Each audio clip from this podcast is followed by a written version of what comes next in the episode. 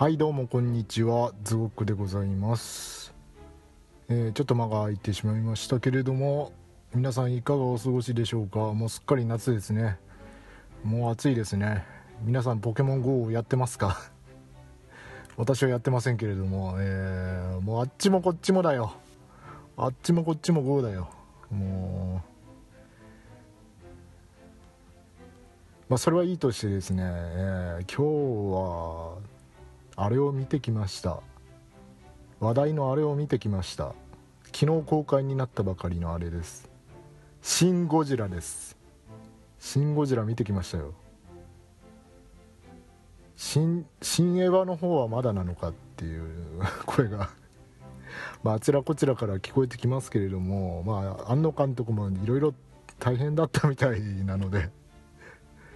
まあねこうね気分転換に違う作品をね実写も何作かこう作品を撮っておられる方ですからねこうね、ええ。ここに来て大作の「ゴジラ」っていうのをね作るっていうのはこういい機会でありまたこう話題性もあってねまあ前から見ようかなと思ってたのは思ってたんですけれども昨日公開時に見た人のあのネタバレを避けた感想を見たらおおむね好評という感じだったのであもうこれは絶対見ないといけないなと思いましてで私、えー今日曜日、えー7月30日ですけれども、えー消化器系の病院に行った後に、えー午後から 私事ですけれども、えー消化器系の病院にどうもね逆流性食道炎っぽいんでね、えーどうどうもそんな感じだったので、えーこれは行った方がいいんじゃないかなと思って 行ってきて、まあ、私の話はどうでもいいんですけれどもちゃんとお薬もらってきましたみんなあんまりカフェインとかね取りすぎたりね、あのー食べてすぐ横になったりあと消化の悪いものを、あの好んで食べたりしちゃダメだぞ。ね。えっとですね。私の消化器系の話はどうでもいいんですよ。シン・ゴジラですよシン・ゴジラ。もうね放射性物質なんか食ってたら胃はどんなになってしまうのかっていうね。まあ死にますけどね 人間は。ゴジラはあの放射性物質を糧として生きてるんでしょ？まあちょっと違ったけどね。うん。あそこはそこはあどうしよう。まあ当番組はご存知の通りネタバレ上等でお送りしておりますので、えー今回ももちろん、えーまあなるべくね避ける感じでねいつも喋ってはおりますがネタバレが出たとしても、えーそれについての文句は一切受け付けません。クソして寝ろって返しますんで。OK クソして寝ろって返しますんで。石原さとみみたいな感じに OK クソして寝ろって言いますんで。石原さとみ今回そんなこと言ってなかったけどね。でもでも言ってくれそうな感じはするよね、うん、言ってほしいっていうか、まあ、言われたいみたいな感じはしましたけれども、えー 映画の感想ですよ。映画の感想。まずねもうね単純に面白かったです。もう単純に面白かった。あのテンポがすごく良かった。えーっとね何でしょう。庵野監督がゴジラを撮るってなった時にああどんなになるのかな。多分こんななるんだろうなっていう私のこう頭の中のね予想があってあってね。皆さんも多分あったと思うんですけれども。それが半分当たってて半分こう裏切られてるいい感じにね、えー裏切られてる感じの作品だったなっていうの。あこれこれこれやってくれたみたいな。ブームもあったし。あそこそう来るのかみたいなね。もあったし。半々でしたねそれは。非常にいいバランスで。でゴジラとゴジラ自体と交戦をする戦うね交戦をするシーンが多分映画全体のどれくらいかな？3分の1半？ん？4分の1ぐらいしかないんじゃないですかね。2時間映画で。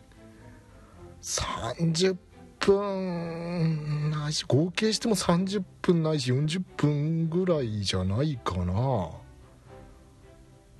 でしたよね。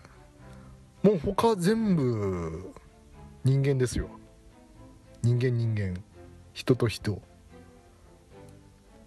でねそのそれゴジラと戦う以外のシーンが何かっていうとね、まあ、政治家であったりとか官僚であったりとか、まあ、自衛隊であったりとかね。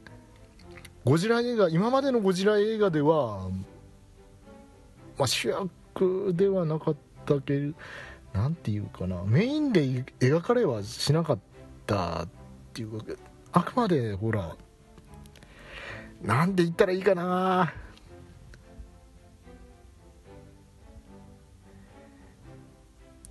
はっきり言えるのは、えー、初代ゴジラの絵のオマージュがとてもよく出てたっていうところがまず一つですね。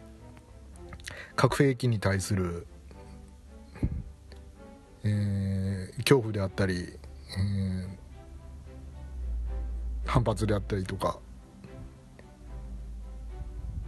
そういうものを作ってしまった人類の恐ろしさっていう面であったりとかがすごくよく描かれていてそこは初代の、えー、ゴジラのオマージュになっていたと思いますし、え、今回ね本当ねうん。なんだろう私もゴジラ映画は子供の頃に、あのー、私のおじさんが好きだったのでその影響で、あのー、たくさん見たんですよ。全部見たかどうかはちょっと記憶にないんですけど本当たくさん見てるんでほぼほぼ見てるぐらいだと思うんですけれどもなぜあの生まれて初めて私が見た映画ってあの昭和の末期のゴジラですからあの武田鉄矢さんがあの田舎者がでけえ面して歩くんじゃねえよって あ違うか。でけえ面して歩くんじゃねえよこの田舎者がってゴジラに向かって言って逃げるやつ。あれあれ。あれを見たのが私の映画体験の始まりですからね。ちょっと難しかったよね子供にとってはね。まだ小学生ぐらいだったと思うけれども。低学年ぐらいだったんじゃないかな。うん。そうそうそう。あれも別に他の怪獣と戦うっていうわけじゃなくてゴジラを人間が倒すっていう構造のストーリーでしたけれども。ね今回ねえっ、ー、とね予想予想した部分と予想がこう裏切られた部分っていうかななんて言うんですかね。ああやっぱり庵野さんの作ったゴジラだっていう感じが したのがあんまりこう超兵器が出てこないんですよね。ファンタジー兵器が出てこない。スーパー X みたいなね。メカゴジラのようなね。超科学とか宇宙人とかそういうのがこう出てこなくてもう本当に今の現代日本に突然あんな巨大生物が現れたらどう対処すんのよって。政府はど日本政府はどう対処するの？みんなどう反応するのって。テレビはどう報道するのって。その時政治家や官僚や自衛隊は民間の会社はっていうねそういうドラマでしたね。それが大半でうん。ゴジラはゴジラは主役なんだけれども主役でないようなどっちが主役なのかな。主役は長谷川さん ですよね。ええ。でも本当ね単純にね、あのー、役者さんたちがかっこよかった。あ政治家ってこんなとこが辛いんだなとか。官僚ってこんな風に野望を抱いてるんだなとかね。自衛隊がこう大活躍って自衛隊あんまりこう実際に大活躍するところないじゃないですか。むしろあってはならないというかしてほしくないですよね。平和が一番ですからね。でもなんか自衛隊が全力で戦ってるところ見たいなって 思うのもまた片方であったりしてまあそれが見れたっていうのもね、うん、ガルパンなんかもそうですよ。あれもファンタジーですから。戦車戦車がこう全力出してこんな風に戦ったらすっげえ面白いんじゃないかなってって思うけれど実際にやったら人も死ぬしうんこれはいや待てよ戦車道だみたいな ねアイディアでやったのがあのガールズパンツァーですけれども。いやまあ、ゴジラ相手だったら全力で戦いますからね、ね印象に残ったシーンねあのねやっぱあ一緒にこううんあるんですけれども役者さん役者さん良かったしね。石原さとみも演技良かったしあの、えー、市川美香子も演技良かったしね。まあ、まあ、男性陣も良かったですけれども。熱かったね。熱かった。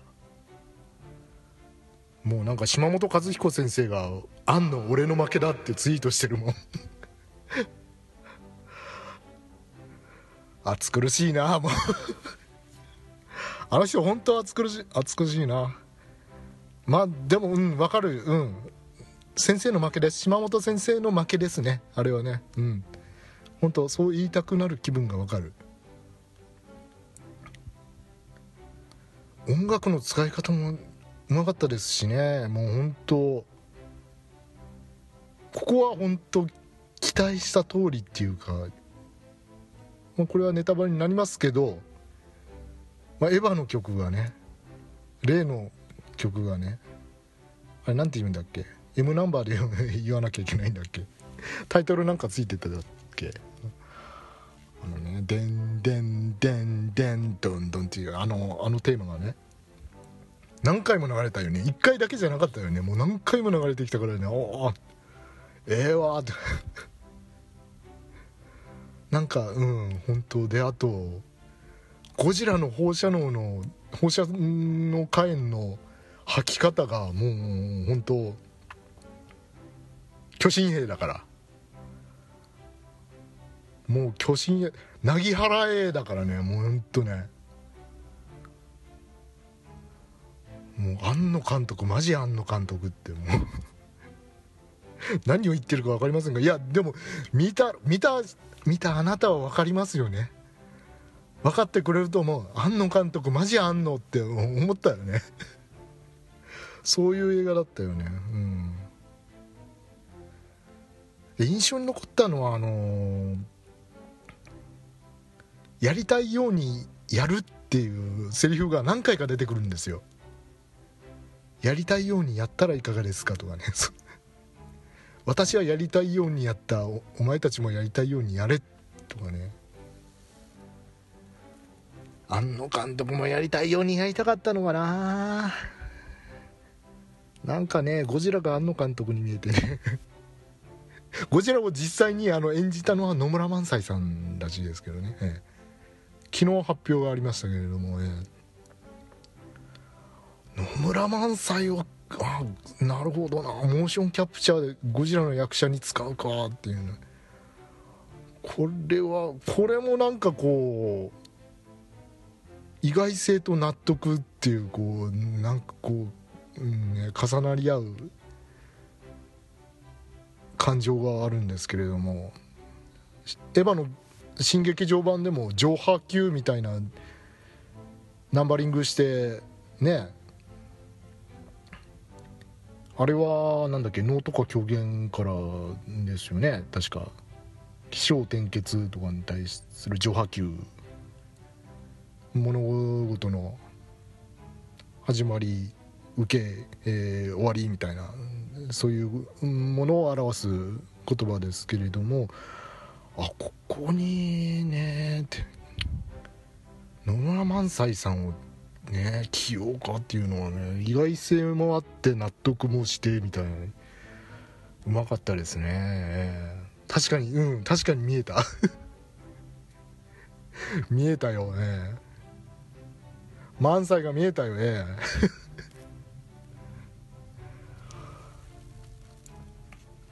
いや電柱もたくさん出てきたしね。ほんとね。電柱好きだよね。あの人ほんとミサイルも撃ったしね。まあ撃つけどね。ミサイル撃つななんだろうなこうゴジラ映画であってゴジラ本当シン・ゴジラなんですよ。本当シン・ゴジラだったですよ。今までのゴジラ映画ってこう自衛隊出てくるんだけれどなんか通常兵器があんまりこう活躍してないっていうか なんだろう。全力を出し切れてないっていうか自衛隊で戦ったうわダメだよし秘密兵器を出そうよしこれでゴジラと戦えるぞみたいな流れじゃないですか今までのゴジラ映画って。もう自衛隊全力を尽くして戦ってたね。もう敬礼したくなったもん。本当。通常あの通常兵器っていうかあのねもうね自衛隊の全力を出してなんとかこうあ歯が立たないけれど、立たないけれどなんとかここまでは一矢報えたぞみたいなねこう一生懸命した戦い方をしてたしねもうね。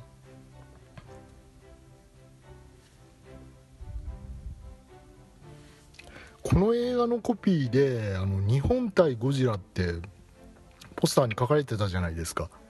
もうまさにそれ。もうままさにそれだった。本当あれ的確なコピーでした。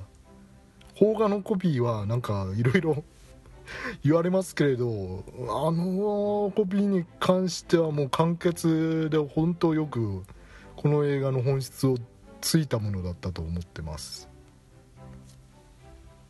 でさもうね。民主主義国家だからさ。こういうなんか想定外の災害っていうんですかね。もう想定外の災害扱いでしたよね完全に。もうこういうのが出てくるともう迅速に対処できないっていうのはね。こういう訓練もしていませんしみたいなセリフ出てきましたよね。それはしないよねって。ゴジラが出てくる。前提の。避難訓練とかしないよねって。普通のあの避難場所みたいなのが役に立たないって。相手は動く災害ですから地震とか台風雷とか火事とかそういうものじゃないですからね。動いてきますからね。避難所いても安全じゃないしもう建物は崩すわ炎は吐くわもう尻尾は振るわで。大暴れですよ。もう当たり前だけど。怪獣だから。いやー本当本当新しいゴジラをシン・ゴジラを作ってくれたって感じの映画です。今喋ってて自分で気が付いたんですけど何が今までのゴジラ映画と違ってたのかなって思ったら人の死に方なんじゃないのかなっていうのを今感じたんですよね。なんかそれまでのゴジラってどっかこう怪獣映画ファンタジーっていう線がこう引かれてた気がするんですけどこの「シン・ゴジラ」は本当になんかゴジラに挑んでる人がこうあっけなく死んだりするしもう避難逃げ惑う人たちがもう殺さ次々と殺されていったりするし、うん、ななんでしょうね。もう本当ね人がまるでゴミのよううんムスカじゃないけど。うんそういう扱い方をされるんですよ。そうなるよねって。ウルトラマンが戦ったら街中で戦ったらあの足元にいる人たち死んじゃうよねって。街もしばらく元に戻らないよねっていうそういう部分を、まあ、突っ込んだ、ねえー、作品なんかもこうありますけれどもそれをちょっとこう取り入れてる部分がやっぱ新しいのかなと。ゴジラ映画でそれあんまりこうねリアルな死の描写とか やってこなかったじゃないですか。私の記憶でですよ。怪獣と怪獣を戦わせてモスラが勝ったゴジラが逃げてったわーい万歳とかそんな感じだったじゃないですか。ね。いやもうなんかね人間の死本当ね瓦礫に挟まった人の足とかねカットがねバッて映されてうわって思うんですよね。うわ人たくさん死んだんだろうなって。被害者が何名とかねニュースでもうちゃんちゃんとなんか具体的に流すんですよ。この事故で巻き込まれた車があの数台あってって死傷者は出ていませんけれども今、うんここにいる人たちが避難をしていましてみたいな感じがどんどんこう総理の方に情報が流れてきたりして人的被害が甚大やーってもう。怖い恐ろしいゴジラ怖いってゴジラが怖いのは当たり前なんだけど本当に怖いって思った。うん。ゴジラに殺されるって思った。うん。でまあね会議会議で物事は進まないわ。法律の壁があって自衛隊は、ね、出動すぐできないわ。もういざ出動して攻撃ってなったのにあの人影が見えますっていうこうね。現場からの連絡を受けて総理があの攻撃命令をあの許可を出したのに、ね、止めるんですよね。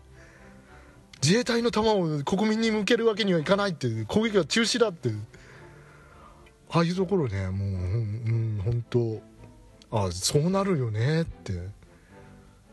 政治家としてはやっぱそうなるよねって。これがシビリアンコントロールだなと思う。いや大事ですよシビリアンコントロール。本当。でなんかね途中ねエレベーターのシーンだったかな。なんかねあのね大臣大臣だったと思うんですけどねあの閣僚がねこうねゴジラについてこういろいろ川山用してるんですよ。こうやればもう倒せるから安心だなとかね。これこうこの検体を利用してこういう技術をね売ればみたいなねそうそういうなんか取らぬ狸の川山用みたいな話をしてるんですけれどもそれを主人公がこう聞いて旧日本軍はそうやってあの、憶測とか川山用で動いて国にもう甚大な被害をもたらしたと何百万人と殺してしまったからそういうお考えはどうかと思いますっていうことをね主人公は言うんですよね。あと日米の関係とかね本当ね。政治政治が面白かった。怪獣映画なのに政治が面白かったよ。本当。あこういうものなんだなって。こういうものなのかどうか分かんないけど多分こういうものでしょう、うん、こういうものだと思います。うん。あと印象に残ったのはもうクライマックスでの人類側のもうゴジラ滅するべしのあの感じね。もうねカルタゴ滅ぼすべしとかねあの総合艇壊すべしみたいなノリでねもうゴジラ滅するべしのねあのあの姿勢ねもう使えるものは何でも使うぞと。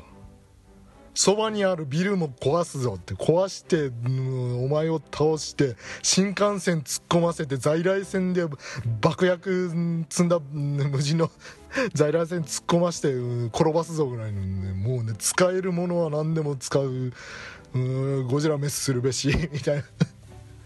あの感じね。もう聞き迫るものがなりましたね。いやもうほんとあっけなく人死ぬしもう怖かった。怖かった本当。もう最後の最後になってくるともうもう核兵器使うしかないぞこれっていう状態になってくるじゃないですか。もうもうダメだぞって最後の手段使うしかないぞってなってくるじゃないですか。でももうねあのうんファンタジー寄りだったらもうなんか躊躇なく使うような気がするんですよね核兵器。でもこれリアル寄りのしかも初代オマージュのゴジラじゃないですか。核兵器反対というね。そういう部分を持った作品じゃないですか初代ゴジラは。もうなんもうギリギリまで葛藤するしギリギリまでこう根回しをするしもうねうんそうなんもう最後の最後。もう日本の手に負えないって外国が乗り出してきてもう国連が乗り出してきて国連安保理がもうアメリカ主導でねもうね核兵器ぶち込むしかないぞ東京にっていう。もうそこまで来てで主人公たちのチームが「いや待ってくださいまだこっちの方法があるかもしれない血液凝固剤を使えばなんとかあいつを沈黙させられるかもしれないっていう方向にかけてもう時間ギリギリまでやってもう時間間に合わないと分かったらもういろいろもう外交手段を尽くしてもう絶対核兵器撃たせないんだと。うちの国は 2, 2度核兵器を落とされててその3度目を自分たちの時代に落とさせるものかというねあのあの気迫ね本当、うん、感動した。働く人たちすごいなっていう。いきなりちょっと 変わりましたけど働く人たちすごいなって誰か言ってたね。あ誰だったかな。自衛隊の幕僚長だったと思うんですけどね。に主人公が「申し訳ありませんよろしくお願いします」って言って「いえ仕事ですから」って 返した時ねあれあれかっけえと思ってね「いいえ仕事ですから」言ってみたいよね。声に出して言いたい日本語でしょ。声に出して言いたい日本語だよねあれねいいえ仕事ですから だ誰か誰かこう僕にも私にも言えばいいと思うよ。ポッドキャストいつもいつも収録お疲れ様ですって。いいえ仕事ですから。仕事じゃないけどね。これ趣味だけどね。趣味完全に趣味だけどね。一問も金入らないけどね。まあそんなこんなで熱を帯びたまんま収録したかったのでえー、鑑賞した直後に今これを撮っております、えー、今回は短めに終わりたいと思います。是非皆さん「シン・ゴジラ」見に行ってください。面白いです。単純に面白いです。えっ、ー、と老若男女皆さんにおすすめできます。見た方がいい。うん見た方がいい。皆さんにおすすめできます。小学生には難しいかなどうかな。まあねうん18歳選挙なんて言われてこの前から18歳以上に選挙権が与えられましたけれどもそうですね有権者の皆さんは見に行くと面白いんじゃないですかね。それぐらいの年齢の方は本当うん。そんなことをふと思いました。えー、こんなところかな？こんなところかな？うん。でもね細々としたところでねちょっと笑いそうになるんだよね。すっごい全体的に真面目なんだけれども。でこうギャグとかは別に入らないんだけれども。ふってなるようなあそれって思う。なんだろうな。うん。そういうとこはいいですね。えそんなところかな。はい。